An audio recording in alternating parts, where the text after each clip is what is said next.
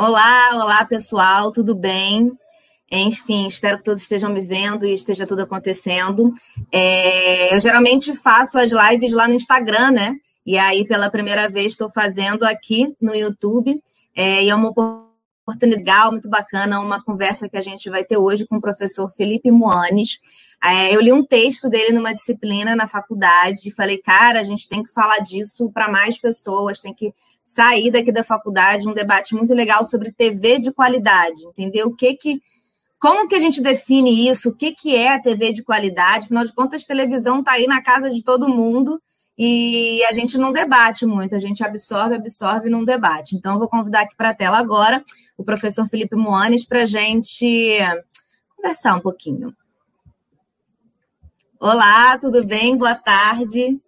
Boa tarde, Manu. Obrigado pela, pelo convite, pela oportunidade de discutir o, o tema de televisão de qualidade com você e com as pessoas que te seguem. Eu que agradeço, agradeço muito você ter aí aceitado o convite. É, eu queria primeiro, antes da gente entrar no debate, que você se apresentasse um pouquinho e falasse um pouco da sua trajetória, o que, que você pesquisa e tal, para a galera te conhecer também, quem não conhece ainda. Tá bom. É, bom, eu sou professor da Universidade Federal de Juiz de Fora, né, do, do, é, do curso de cinema e audiovisual, né, é, no Instituto de Artes e Design, é, enfim, sou professor também da pós-graduação em comunicação da Universidade Federal do Ceará, né? Já fui professor da PUC do Rio, depois fui professor da UF, né? Da, do PPG-Com da UF também, né? Por pouco a gente não se esbarra, né? No, no é, né? E e assim, na verdade, hoje também eu coordeno uh, um mestrado internacional na UFJF, né? Que é o IMAX, o International Master in Cinema Studies um, e assim, na verdade, eu atualmente eu estou assim, com a publicação do meu último livro agora esse ano, Convergências Audiovisuais, é, eu estou até dando um tempinho de, de uma pesquisa mais voltada para televisão e estou fazendo uma pesquisa. É, tô, nesse momento, estou pesquisando imagem documental, né? E aí, imagem documental em diversos meios, vai desde a da ilustração, século XIX, até quadrinhos e cinema e televisão, né? Então eu tô um pouco nesse momento eu tô dialogando com esses temas, enfim. É, mas eu fiquei muito tempo, né, pesquisando é, televisão propriamente dita, né? Desde o mestrado, passando pelo doutorado e tal. E enfim, é isso. Acho que é isso. Não sei se eu esqueci de falar alguma coisa que seja importante. o, o grande currículo. É, eu, o que me motivou para te chamar para essa live foi que eu li recentemente numa disciplina o texto A Pior Televisão é Melhor do que Nenhuma. E eu achei um debate muito bacana que trouxe esse texto, porque nele você fala, e você vai me corrigir aí se eu estiver errada, a importância que a gente tem que ter, clara, de, de a gente tem que ter claro o ponto de vista que a gente vai abordar para poder definir, se é que é possível definir, o que, que é uma TV de qualidade, né? Então, é, eu queria que você falasse um pouquinho para a gente isso, né? Se tem como a gente definir o estilo de uma TV de qualidade, por exemplo. Tem como isso acontecer? A moto passa aqui no fundo, você pode perceber, mas. É, em alguns momentos crianças vão gritar aqui atrás também, então. é isso. Avisadas, né? Moto provavelmente vai passar, mas crianças gritando certamente. Bom, é, então é o seguinte, é, é até para. Talvez seja preciso contextualizar um pouco a escrita desse texto. Uhum, né? E, e talvez ajude a responder um pouco a tua questão. Se eu fugir um pouco, você me, me aterriza, tá? É, bom, esse texto ele foi feito para um para um encontro, né, para um congresso que é, foi é, na, na Paris 3, né, do, organizado pelo, pelo François Josh, né, no, no, no SEISME, que é o, é o grupo de pesquisa dele, que era que esquecer a televisão de qualité, né? O que é a televisão de qualidade, o que é a televisão de qualidade. E é, e aí a minha premissa foi meio suicida, né? Que era de dizer que televisão de qualidade é uma bobagem, num congresso sobre televisão de qualidade, né? Então, é, na verdade, o que não é que seja uma bobagem, mas eu acho que é uma premissa teórica equivocada, né? É, por que, que é equivocada? Porque pensar numa. Se você. Bom, primeiro, há um conceito, há uma discussão teórica sobre televisão de qualidade, que já data de um certo tempo, e que especula o que, é televisão de qualidade. Né? Mas, independente disso, é, eu acho que é um erro de base, de, da gênese disso, que é se você fala de televisão de qualidade, significa que o resto da televisão não tem qualidade. Né? Quer dizer, se você especifica uma teoria chamada televisão de qualidade, é, talvez seja um indício de que as pessoas veem que a televisão é um espaço de, de não ter qualidade. Então, esse é o primeiro ponto que me incomodava, né? porque passe, passe, parte de um juízo de valor que é muito complicado na academia e que normalmente sataniza a televisão. Né? Como se a televisão fosse uma coisa menor, como se fosse uma coisa que não, é não, não, não, não tem necessidade de ser estudada. Isso vem de, de décadas de equívocos, inclusive de pensadores renomados como o Bourdieu, né? Aquele livro dele sobre a televisão, que é um livro desastroso, na verdade. Né? Então, o que, que acontece? A gente, na verdade, é, não pode pegar, especialmente num país como o Brasil, que tem a televisão, ela ocupa um espaço importantíssimo na cultura é, do país, né? Na, na, cultura das mídias do país, é uma coisa muito complicada você simplesmente deletar a televisão e fingir que ela não existe, ou simplesmente estudar o que teoricamente se tem qualidade, né? É, então, assim, então esse é um primeiro ponto de partida do meu incômodo com a própria é, é, é a, a, própria conceitualização desse termo televisão de qualidade, né? Então esse é um primeiro passo. O segundo passo é pensar é, que para você definir qualidade você parte de uma base, né? Ou seja, você passa, de, passa você parte de um, alguma base, algum referencial para dizer que alguma coisa tem qualidade e outra coisa que não tem qualidade. Né? Só que o problema é que televisão é uma coisa, além de ser mutante por si só, porque ela muda ao longo, desde que ela foi inventada, ela mudou tanto e continua mudando cada vez mais, mas a televisão, em cada lugar, ela é uma coisa. A televisão no Brasil é uma coisa, na Argentina é outra, no México é outra, nos Estados Unidos é outra, na França é outra. Então, não dá para a gente pegar, é, assim, como não dá em, em, teoria, né? Normalmente a gente tem que tomar muito cuidado com isso, eu acho que não se toma, mas na televisão eu, eu vejo isso com muita clareza, né? Não dá para a gente simplesmente chegar e é, pegar uma teoria que a gente pega de um, um grande centro, de um centro, digamos, acadêmico, é, que tem uma, um certo protagonismo, eu estou falando especialmente né, da Europa e, do, e, do, é, e dos Estados Unidos, né? E aí você, é, efetivamente, você vai ter essa teoria é, servindo como se fosse um, um, um chinelo velho, entendeu? Para qualquer pé, né? E a coisa não, não, não dá para ser é, pensada desse jeito, né? Então, a gente precisa entender os contextos específicos de televisão de determinados lugares, né? Para pensar é, se. Bom, partindo do princípio que televisão de qualidade é algo aceitável, essa discussão é uma coisa aceitável, né? É, a gente tem que primeiro entender qual é o contexto da televisão que você está discutindo, quais são as carências, quais são as demandas, como que essa, essa televisão ela interage com os espectadores, como ela interage com a sociedade, né? qual é a relação que ela tem com a esfera pública, para você pensar e falar, bom, ok, vamos ver o que é televisão de qualidade. Porque a televisão de qualidade, a televisão, ela não pode ser analisada apenas no sentido conteudístico, no sentido de, da estética, da imagem, de uma imagem bonita, bem fotografada, bem enquadrada, porque senão a gente está discutindo simplesmente cinema na televisão. A gente está pegando os, os, os, paradigmas da constituição de uma imagem é, cinemática, transportando eles para a televisão e dizendo que esse tipo de televisão, ou de narrativa, ou de conteúdo, é um conteúdo de qualidade, mas na verdade você está dizendo que é qualidade porque ele se espelha em um, numa, numa, numa técnica ou numa narrativa de cinema. Né? E aí você já está fazendo um juízo de valor aí, que lá daquelas velhas historinhas de alta e baixa cultura. Então, é, é, é não dá para pensar, de, de, de, na minha opinião, de você pensar a televisão apenas por essa, por uma, uma relação assim, é, é meio reducionista. Então a gente precisa entender o papel que a televisão tem, que eu costumo dizer, a televisão enquanto fenômeno, quer dizer, o papel que ela ocupa na sociedade, como que ela, né, como que, que as pessoas se relacionam com a televisão, para você chegar e entender efetivamente o que, que pode ser qualidade. Porque não necessariamente pode ser uma questão de narrativa, de conteúdo, de imagem, de estética, de enquadramento, nada disso. Pode ser questões é, é, outras, muito mais complexas estruturais da televisão, de, de, dessa palavra que é um que é, é, ela é muito imprecisa, né? Porque no caso no português televisão é o aparelho, é a emissora, é o meio, é o programa, né? Ah, vou ver televisão. Ah, vamos discutir a, a regulamentação da televisão. A televisão já vira uma outra coisa. Ah, quebrou minha televisão. Tudo é televisão, né? E qual televisão que a gente está falando? Então é importante a gente entender que televisão que a gente está falando, em que contexto, para a gente entender, é, buscar que qualidade é essa.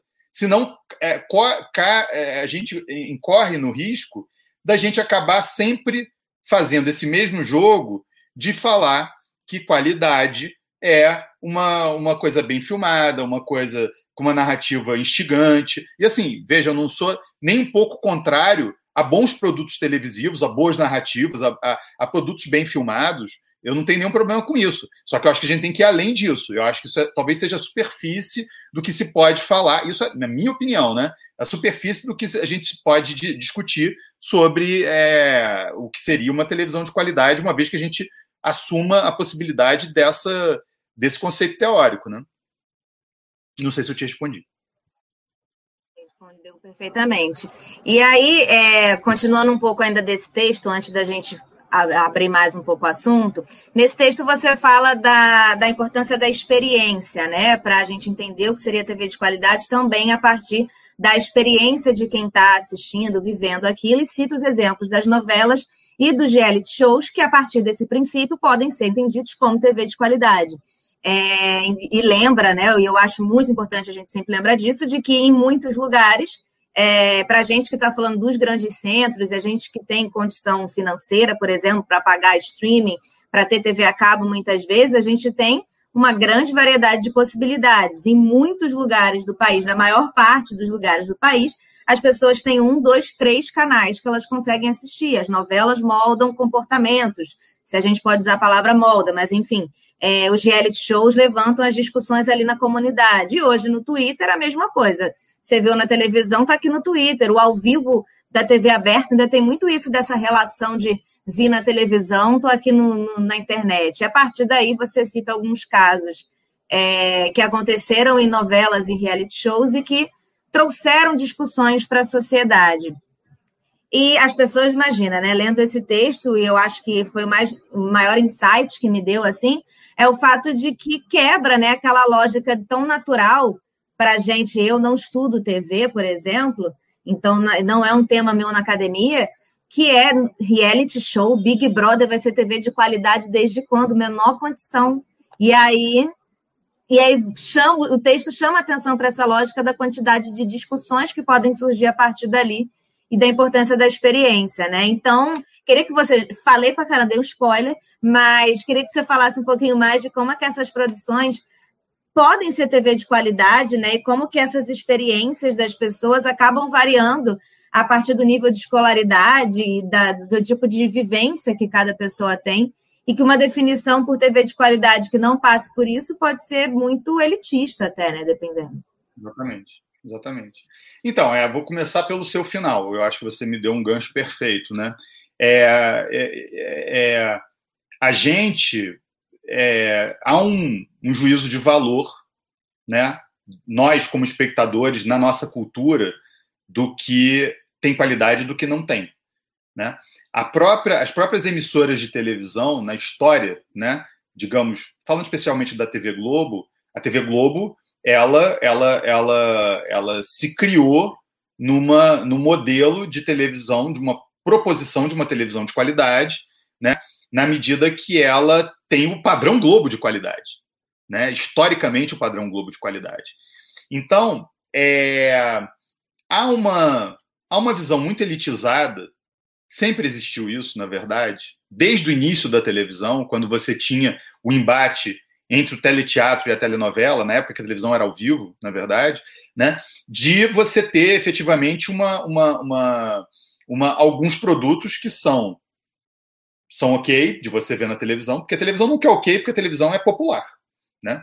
E como é popular, ela não é uma, uma, uma um meio de comunicação ou entretenimento que seja, né? Eu estou falando com várias aspas de ironia aqui, né? Então, assim, é, não é um lugar que você vai ter uma coisa de, é, de relevância cultural, digamos assim. Né? A gente tem que lembrar também que é, o, o, histórico da televisão brasileira não é a televisão é, pedagógica da televisão pública europeia. A gente se construiu a nossa televisão em cima de uma televisão comercial. Né? Então há uma, uma primeiro uma, um preconceito muito grande das elites intelectuais pequeno-burguesas do país com relação é, ao conteúdo televisivo. Né? Então, isso é um, um, primeiro ponto que é, que é relevante. Isso faz com que você crie uma distinção do que assistir e do que não assistir. Né? E aí, o que é digno de nota, o que é digno de análise, por exemplo, no, nas universidades, normalmente são programas, né? não é normalmente, mas muitas vezes né, são programas que se distanciam. Inclusive, uma das definições de televisão de qualidade é, é, é, é qualidade o que não se parece com televisão, com a televisão tradicional. Né? Então, você faz uma, algum tipo de, de, de programa que tenha uma pegada, ou que tenha uma, um diálogo com uma linguagem, por exemplo, de um cinema moderno, aquilo se distancia de certa maneira. Né? Isso já está diluído em diversas coisas das mais populares possíveis, mas assim, Aí aquilo ganha uma, uma, uma respeitabilidade, sim, ok, isso pode ser um objeto de pesquisa, né? Mas assim, quem as pessoas que querem escolher discutir o ratinho, discutir coisas mais populares, é sempre mais complicado, né? Porque você acaba é, fugindo um pouco dessa, é, é, você fica, você cria dois campos muito distintos, né? É, então, esse é um ponto. Aí, o outro eu esqueci, porque você falou no início, eu já esqueci completamente é, da tua pergunta. Da, da...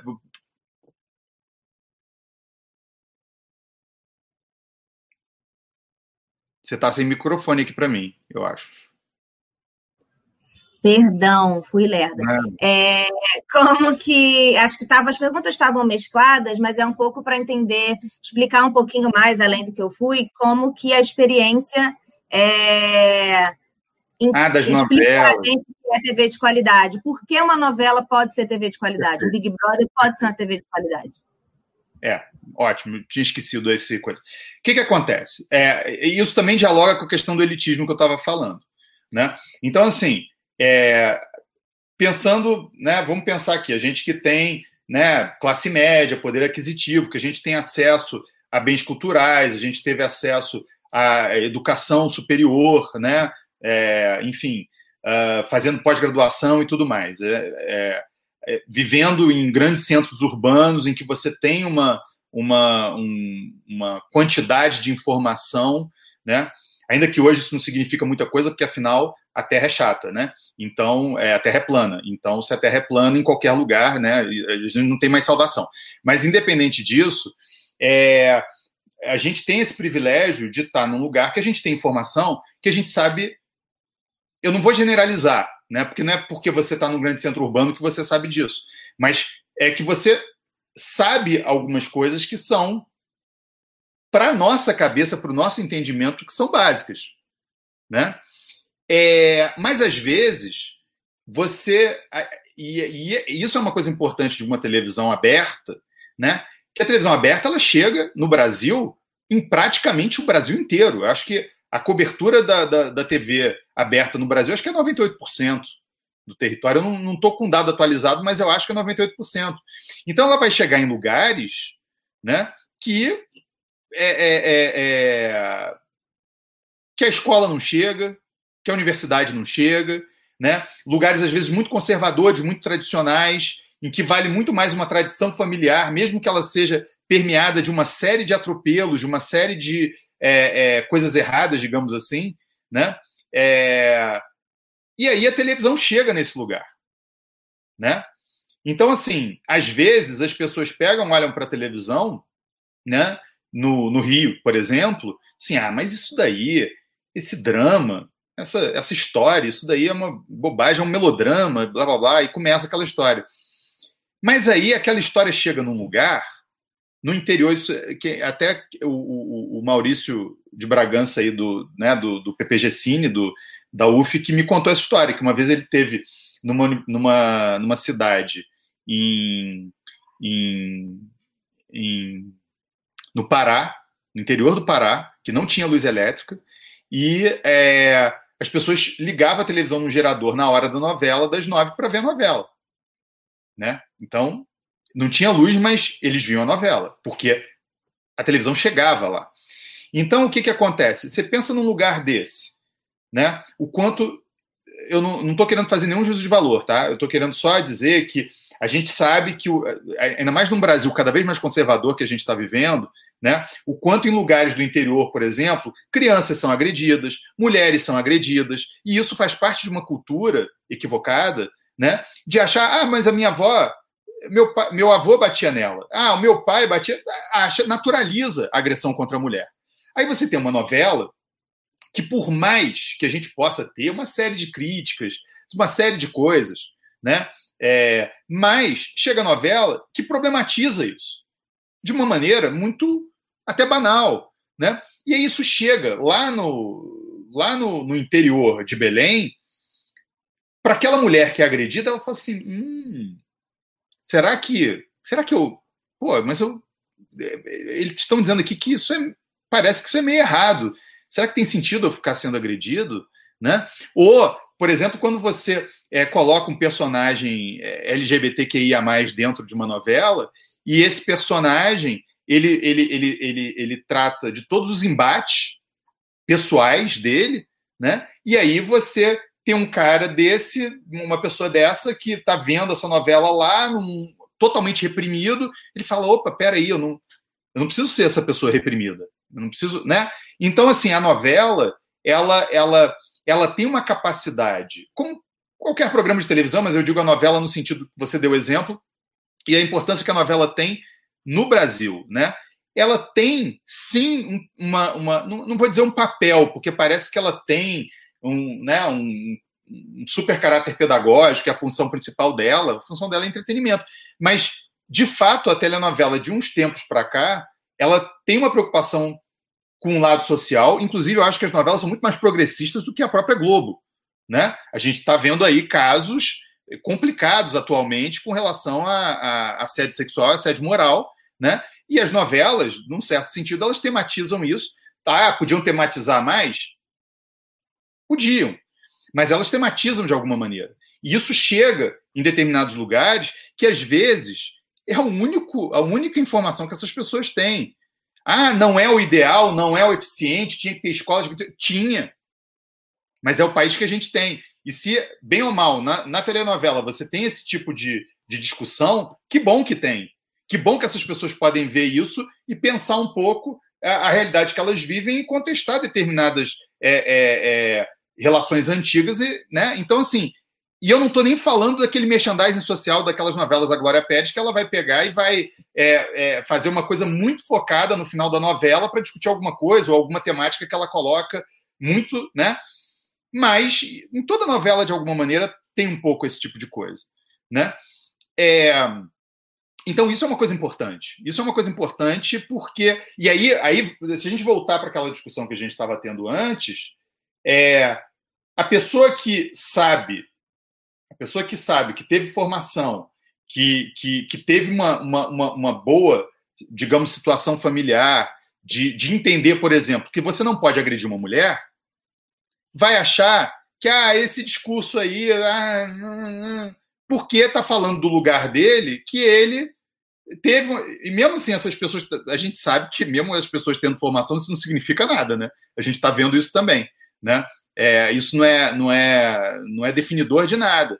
Mas, assim, eu, eu vejo muito como pessoas, realmente uma coisa muito elitista, das pessoas que não, não vivem determinadas situações e acham que é, a vida é um mar de rosas e que é tudo bem, né? Mas você chega no interior, você chega num outro lugar e aquilo não é tão óbvio assim, aquilo não é tão evidente. Essa situação, essa condição de vida, é, que para alguns é muito clara, num, às vezes num grande centro urbano, em, em pessoas muito escolarizadas, às vezes num, num, num, rincão, num lugar muito no interior, não é. E aí a novela cumpre um papel importante é, problematizando essas questões, né? É, eu acho que é isso, assim. Acho que é isso. É, duas coisas que eu lembrei aqui enquanto você estava falando. É, um que teve uma época que eu trabalhei quando estavam implantando a TV digital e tal, e aí uma, a gente fez uma equipe de filmagem e tal, rodava o país para filmar, as pessoas recebendo antena digital. Houve toda uma questão de um, de um marketing envolvido e eu fiz produção em alguns lugares. E aí eu lembro quando a gente foi no Mato Grosso do Sul, a gente foi, a gente foi em Campo Grande e aí tava era era era capital, mas enfim, é uma capital muito não se compara ao Rio de Janeiro, não se compara a São Paulo. O centro em si já tem muitas diferenças. E a gente ia para os bairros de periferia e tal.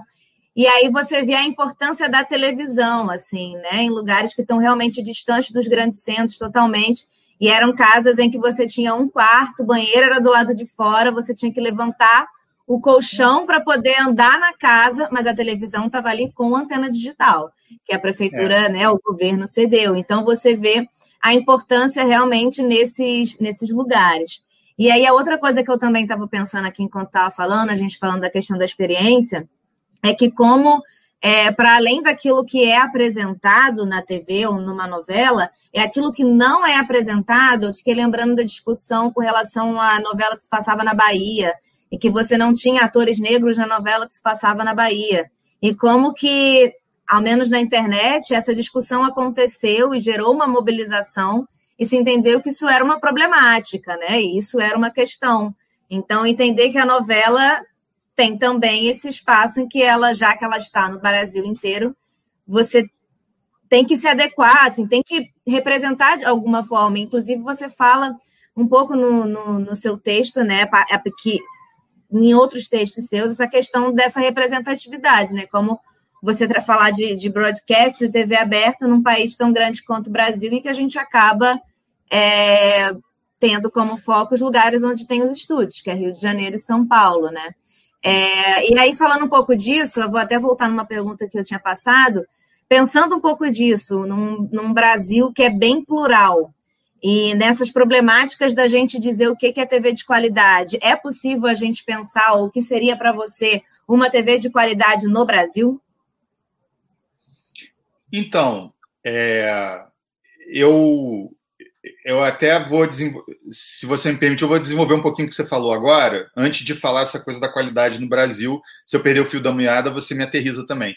É, o que, que acontece? É,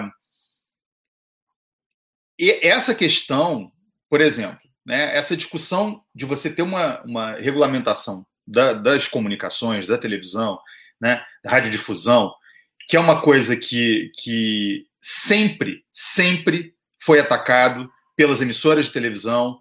Isso sempre foi é, é, atacado, mesmo a, a, direita sempre vai sempre foi, disse que é censura, né? O centro sempre disse que é censura e a esquerda nunca teve coragem de fazer, né? Porque a regulamentação da, da, da a última a última lei a última a, a, última lei de radiodifusão do Brasil é de 62, não tinha nem televisão colorida ainda, né? Depois disso você teve televisão colorida, você teve internet e até e não se mexe em nada, não se mexe em nada né? E aí sempre com a desculpa de que estão querendo censurar conteúdo, o que é, é, não é nenhuma bobagem, é uma canalice isso que se fala, né? Então, o que acontece, por que eu estou falando isso? Porque uma das coisas que a regulamentação da televisão poderia resolver é justamente a questão que eu acho que é fundamental da regionalização da televisão, né? Então, assim, é muito complicado você ter é, eu, aí eu faço, eu falo isso num, num, num, texto posterior, né? Esses textos estão todos compilados também nesse último livro, é, que é o seguinte: é, pensar a, a, regionalização da televisão como uma necessidade política, mas não política porque é de partido um ou outro, é porque é uma necessidade política e social do país, né? Então não dá para você ter num país continental como o Brasil, né? a, a, a televisão é, a produção de televisão restrita basicamente a Rio e São Paulo. Aí, quando você tem uma série no Nordeste, você manda um monte de ator do Sudeste, né? Manda o Marcos Palmeira para fazer o sotaque baiano carioca dele. E aí você. O que, que você tem de representatividade de produção local? Isso, o impacto que isso tem é bizarro, porque assim, você está sempre colocando é, o, o Sudeste para falar da Bahia, né? é, você não dá visibilidade à cultura baiana propriamente dita, né, as narrativas baianas. Estou pegando a Bahia como exemplo, isso vale para o país inteiro. Né? Você não vê os atores baianos, você não fomenta a indústria audiovisual, a produção audiovisual na Bahia, né? que não dá vazão, por exemplo, aos cursos de cinema e de comunicação que tem na Bahia. Aí essas pessoas para trabalhar, ou elas vão fazer aquelas produtoras para fazer coisas, é, é, outros tipos de produtos que, se você pensar, são menores, entre aspas, porque eles não entram nessa estrutura de grande mídia, ou eles é, vão ter que sair de lá, né? Então isso é muito complicado. Você pega, eu, eu nesse outro texto eu analisei aquele, aquela, aquela minissérie da Globo que é o Canto da Sereia, né? Acho que é o Canto da Sereia com a Isis Valverde, né? Eu tive a pachorra, eu tive a pachorra de olhar é, onde nasceu cada ator da série.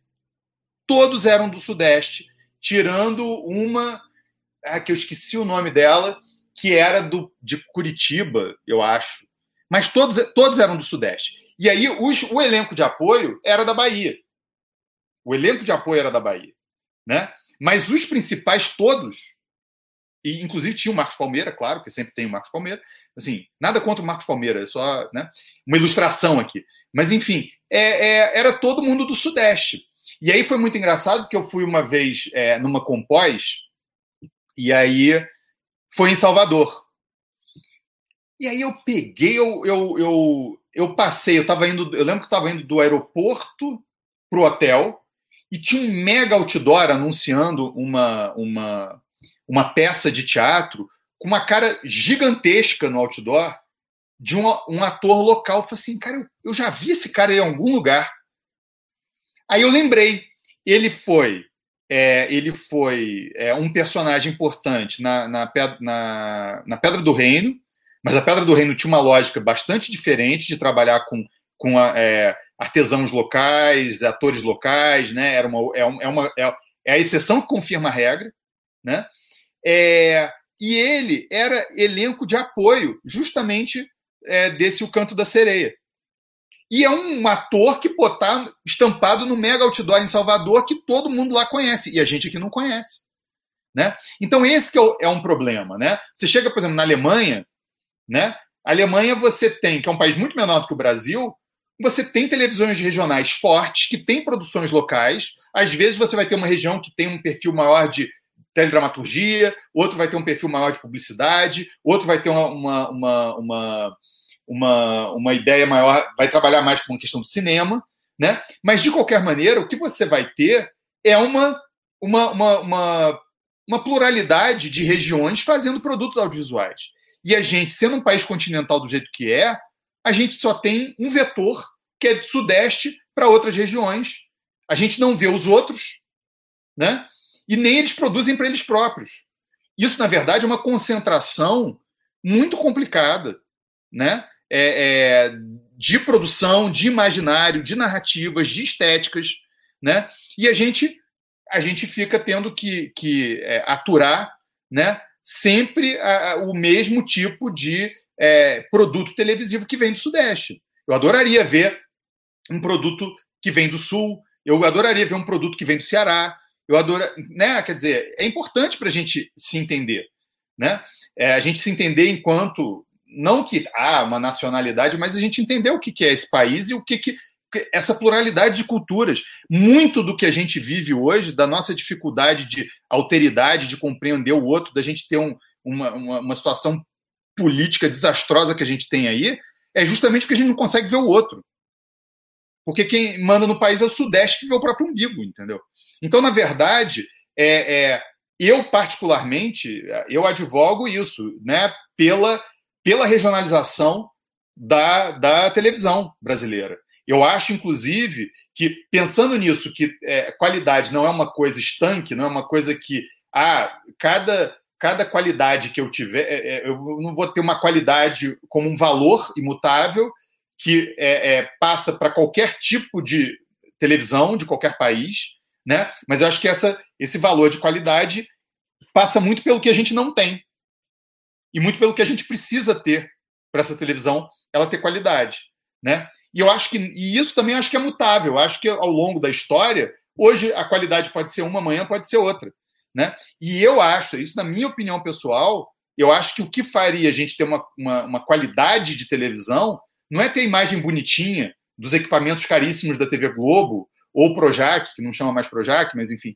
é, é, é você ter uma televisão com uma riqueza de, de, de é, regional, né? Você ter essa, essa pluralidade, essa diversidade de discursos, de narrativas, né? É, de estéticas, e isso a gente poder trocar, a gente poder é, é, é no Sudeste, né? A gente poder ver uma produção é, da Bahia, na Bahia eles verem uma produção do Sul, no Sul eles poderem ver uma produção do Pará, né?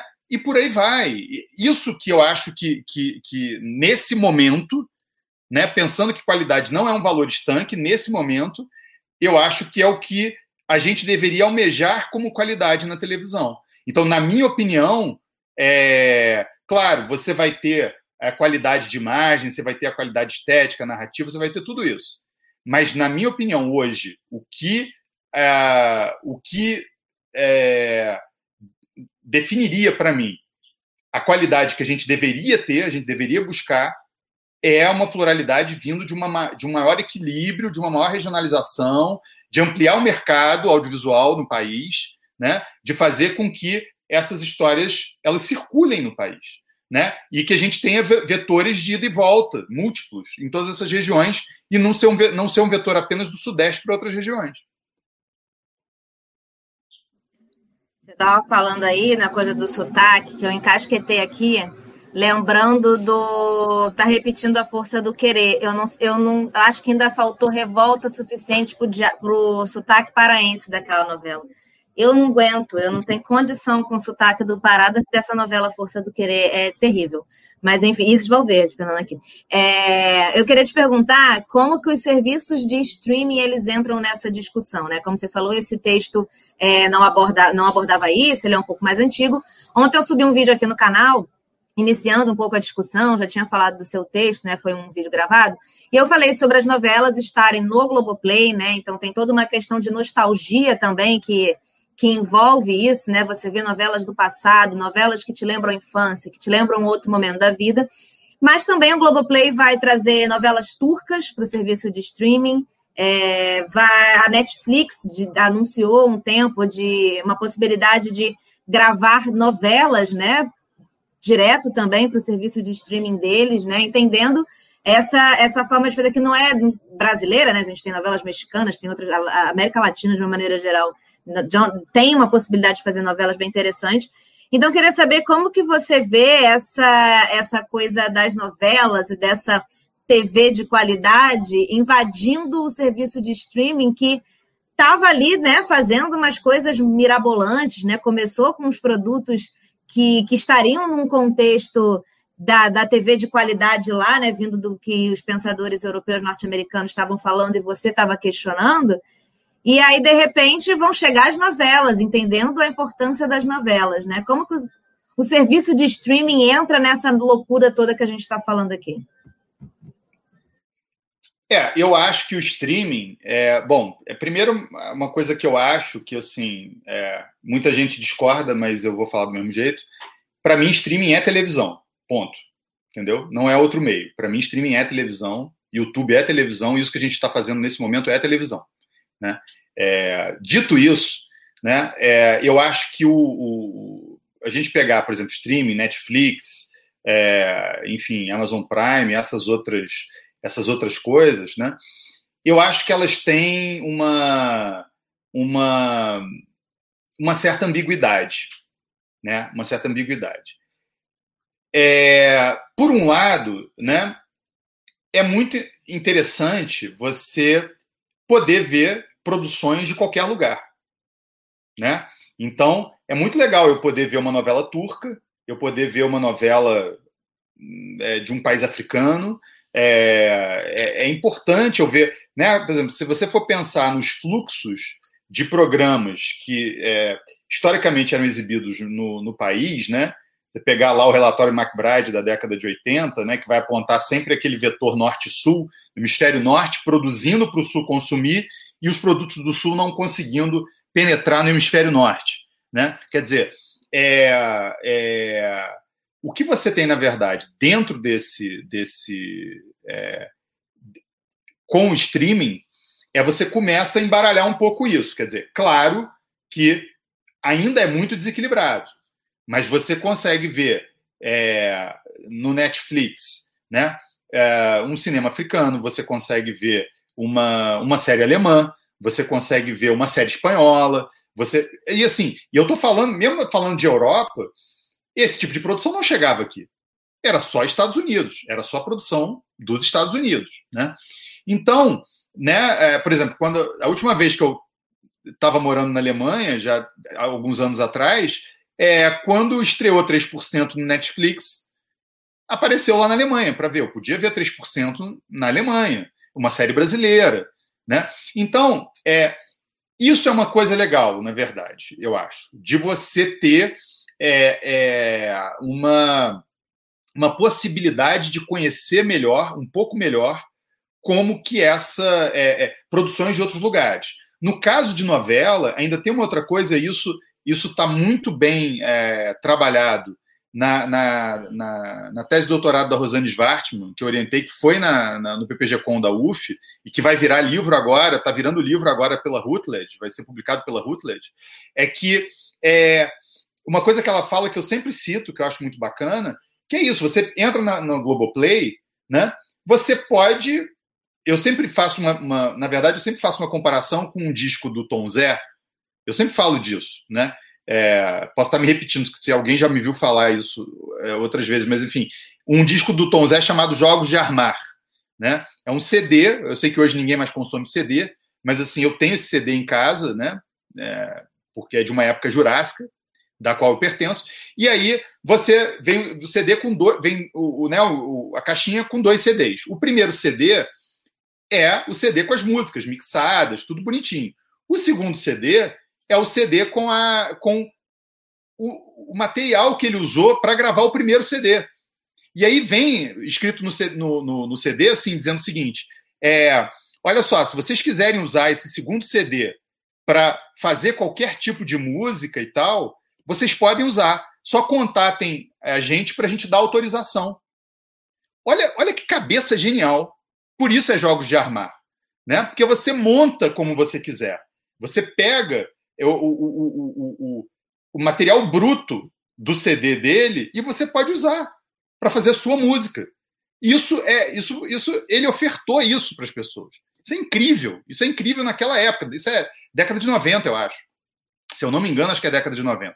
Então, é, você pega o Globoplay, por exemplo, você pode ver uma novela, em vez de você ver do modo tradicional, ver capítulo por capítulo até chegar ao final, você pode acompanhar apenas um núcleo ou você pode acompanhar uma temática.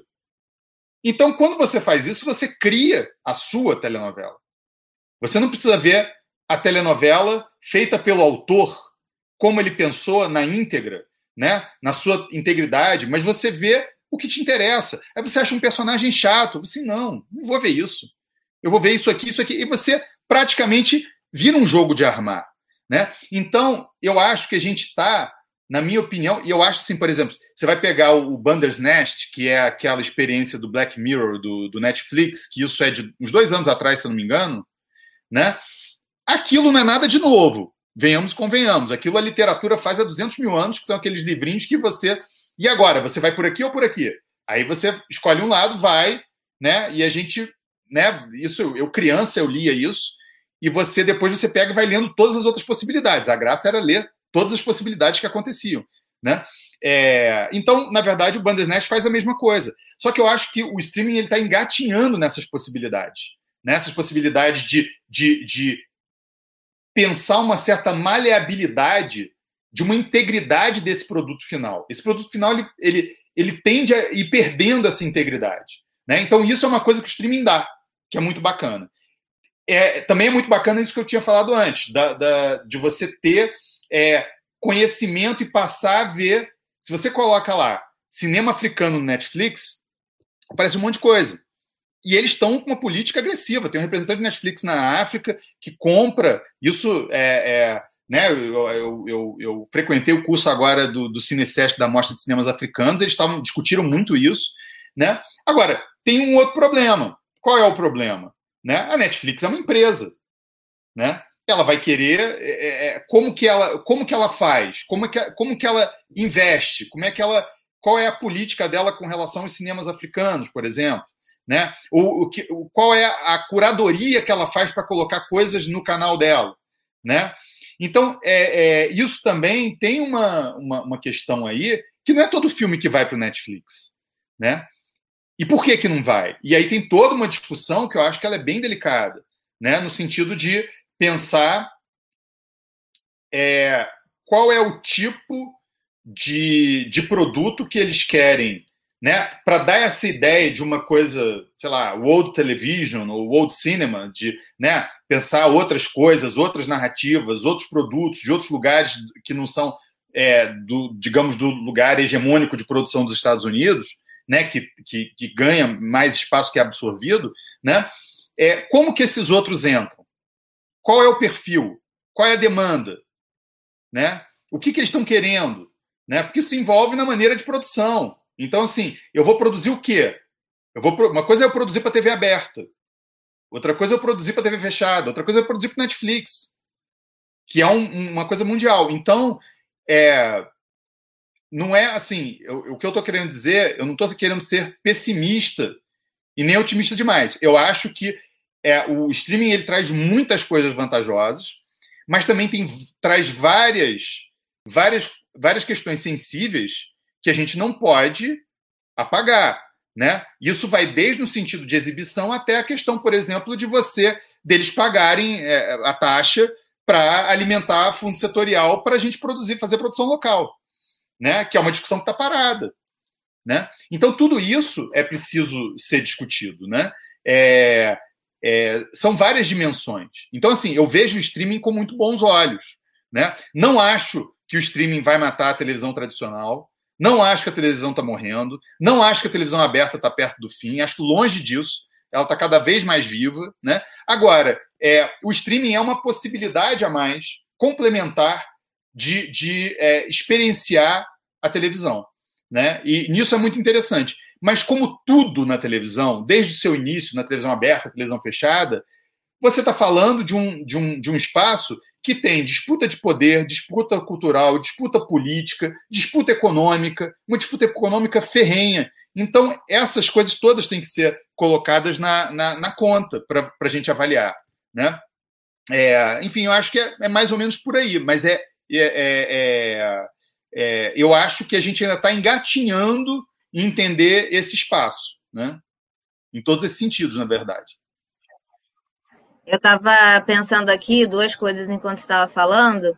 É, uma é que como que essa questão de lembrar, é importante a gente lembrar que é uma empresa, né? Realmente, que enfim, está na nossa casa, tantos times chegando, a gente paga uma mensalidade. E aí eu sempre me lembro, é, e aí é um caso clássico, né? Que todo mundo se lembra, que é o caso do Sense8, que mostra para gente a importância de que, no fim das contas, você tem lugares específicos onde você precisa alcançar a audiência. Então, não adianta se você tem uma grande audiência no Brasil. Sense8 não se sustenta só com vocês, embora a gente seja a segunda maior audiência da Netflix. Você precisa ter uma boa audiência nos Estados Unidos. Isso é muito semelhante ao que a TV faz aqui, que é você tem que ter uma boa audiência em São Paulo. Assim, tem uma coisa muito específica para você é, avaliar uma novela, que é como essa novela é recebida em São Paulo e no Rio de Janeiro. Senão a novela não é um sucesso, existe essa, esse tipo de avaliação. Então, pensei nisso. E a outra, ah, a outra coisa foi também essa coisa de disputas, é que veio Netflix e 555 serviços de streaming. E aí você tem que escolher qual você quer, você não tem como pagar todos, e aí como que isso vai se resolver? Porque agora todo mundo tem um streaming para chamar de seu, e não há mensalidade que consiga pagar isso. Então, como que vai se resolver agora isso, né? Porque agora tem um monte. A Netflix veio antes, ela ainda está nesse nesse lugar aí, mas o Globoplay vem com seus diferenciais e tal. Então você tem vários serviços é, diferentes de streaming vendendo coisas parecidas e brigando entre si para ver quem tem o melhor catálogo. É, e aí, para chegar ao fim aqui da nossa, do nosso bate-papo, e aí eu queria já que você falasse um pouquinho do grupo de pesquisa em telas, você ainda coordena o grupo? Então, uhum. queria que você falasse um pouquinho do que, que você, o trabalho que vocês realizam, e aí para a galera também que está assistindo a gente, que não é da academia, que não é da universidade, entender as inúmeras possibilidades que a universidade tem, caminhos de pesquisa, lugares para trilhar, e a importância de, do trabalho que se realiza nela. Então, queria que você falasse do seu trabalho e do seu grupo no Intelas. É, o, o Intelas, né, é o meu grupo de pesquisa, ele na verdade nasceu na UF, no PPG-Com, né, onde você está estudando aí, e é, eu, quando eu, eu pedi transferência para o FJF, que eu queria fugir do Rio, né, é, por motivos óbvios, né, porque o Rio tá, tá difícil, né, é, eu levei o Intelas junto, né, então aí aqui em Juiz de Fora, o Intelas, ele, ele eu chamei eu convidei o professor Christian Pellegrini, que é, é meu, meu colega aqui no, no, no IAD, para coordenar junto comigo. Né? A gente abriu linhas de pesquisa dentro do Intelas. Né? É, então, eu coordeno uma, que é de mídias e deslizamentos. Então, para mim, eu, eu, meu interesse são sempre esses espaços fronteiriços. Eu não, não fico. Eu não gosto muito de construir igreja, eu gosto de ficar em, em, meio de caminhos, né, entre meios, e ver o que, que um pode colaborar com o outro, o que, que os diálogos que isso traz, né? É, é, tem a linha do Christian, que é a narrativa televisiva, efetivamente, né? É, e aí a gente tem duas linhas que são, é, eu acho que isso é importante, linhas que são coordenadas por estudantes de, de da pós-graduação, né? Então, é, tem a linha é, a linha de é, gênero, sexualidade e dissidências, que é da, da Juliana Bravo, que também fez o mestrado comigo na UF, no PPG-Com, e agora está fazendo doutorado comigo lá na UFJF. Ela coordena a linha é, de gênero dentro do Intelas, né? E a gente agora, depois do, do evento Conexões e Isolamentos, que a gente fez agora é, no meio do ano, é, que a gente fez online, a, a gente abriu uma outra linha coordenada pela Edleis, que é uma mestranda minha, junto com a Kátia Gaetan, que é uma, uma doutoranda da Universidade de Montreal, é, mas ela é mexicana. E elas, e elas juntas, eu, eu, eu propus, elas acharam ótima ideia, e elas estão é, é, inaugurando uma linha sobre audiovisual latino-americano. Né? Quer dizer, pensar a questão da América Latina, mas não, não tanto pelo viés do cinema, que é, enfim, fundamental, mas pensar um pouco a questão do audiovisual latino-americano. Né? Então a gente trabalha nessas quatro linhas e a gente, claro, os alunos, é, é, é, a gente está aberto a todos os alunos, a gente de fora, não precisa ser aluno da UFJF, né? E assim, basicamente o grupo funciona dessa maneira. Nesse momento, tá, tá um pouco precário porque a gente perdeu o nosso site, né? No meio da pandemia, a empresa que é, é, é, tinha o nosso site, eles, eles pararam de fornecer o, o, a hospedagem, e aí agora a gente tem que refazer o nosso site. Então a gente está meio sem site, o que é bem desagradável, porque, né? E durante essa pandemia também foi tudo muito confuso. A gente fez um evento bacana, que foi Conexões e Isolamentos. É, a gente está querendo fazer outro ano que vem, mas mesmo os encontros ficaram muito prejudicados esse ano por conta da pandemia, né? E, enfim, é isso, assim, quer dizer, a pesquisa vai por esse, por esse viés, né, é, no, no Intelas, mas sempre trazendo, porque como o curso de cinema ele é muito voltado mais para a área do cinema, propriamente dito, né, a graduação, né, então é, o nosso grupo de pesquisa é uma, uma tentativa de abrir um pouco para essas questões mais amplas do audiovisual, né, é, e aí a gente pode relacionar com cinema, com quadrinho, com ilustração, com videogame, enfim, com coisas que dialoguem, né? E com essas questões que são importantes da gente pensar, né? É, pensar gênero, pensar América Latina, né? Não ficar restrito. Então é mais ou menos essa a, proposta do Intelas. A gente tem já, né, com é, as publicações dos, dos, dos integrantes, a gente tem alguns livros publicados, né? é, tem uma, uma coletânea, né, uma coletânea né, organizada é, por mim pelo Christian, que está para sair desde o ano passado, mas também com a pandemia, pela editora da FJF, um e-book que vai ser gratuito, mas até agora não saiu, que é uma pena. É, e aí é isso. Basicamente, a, a, a, minha pesquisa agora, conforme eu falei, eu tenho trabalho, porque eu também é, eu tenho um interesse muito grande por história em quadrinho, eu sou ilustrador também, apesar de aposentado, na verdade. Então, sempre a minha questão sempre foi a imagem, né? É, eu, eu, digo que antes de eu ser um pesquisador de audiovisual ou de cinema, eu sou um pesquisador de imagem, né? É, me interessa a imagem sob qualquer aspecto. Então, é, então nesse momento eu estou pensando, tô pensando muito, discutindo muito a imagem documental, né? em diversos, em diversos meios e tudo, e também dialogando muito com algumas imagens produzidas na Segunda Guerra Mundial. Enfim, é isso, assim, é, é, é, tudo sempre muito, né? A gente sempre quer dar conta de muita coisa, né? Uhum. Sei bem como é. é. Enfim, queria te agradecer muito por ter aceitado aqui bater esse papo com a gente. Estamos fazendo aí uma hora de conversa. É muito legal, né, quando a gente pode, enfim, ler o texto e conhece o autor e aprofunda o debate. Então, foi muito bom pessoalmente, para a galera que também estava participando aqui, gente da minha família super ali dando apoio, colegas da faculdade, gente de fora de uma maneira geral. Então, é, muito obrigada por ter participado. Para quem está assistindo a gente, a live vai ficar disponível aqui direto no YouTube. E eu vou botar também no Spotify em formato podcast. Então, vou baixar o áudio e botar lá no Spotify também. E aí eu divulgo nas redes quando tiver certinho. Obrigada, Felipe. Obrigado, Manu, pelo convite, pela oportunidade. É prazer te conhecer. Espero que tenha sido uma conversa útil para as pessoas que, que te seguem, enfim, que a gente tenha é, tocado em questões. É, acho que a gente tocou em questões importantes e, enfim.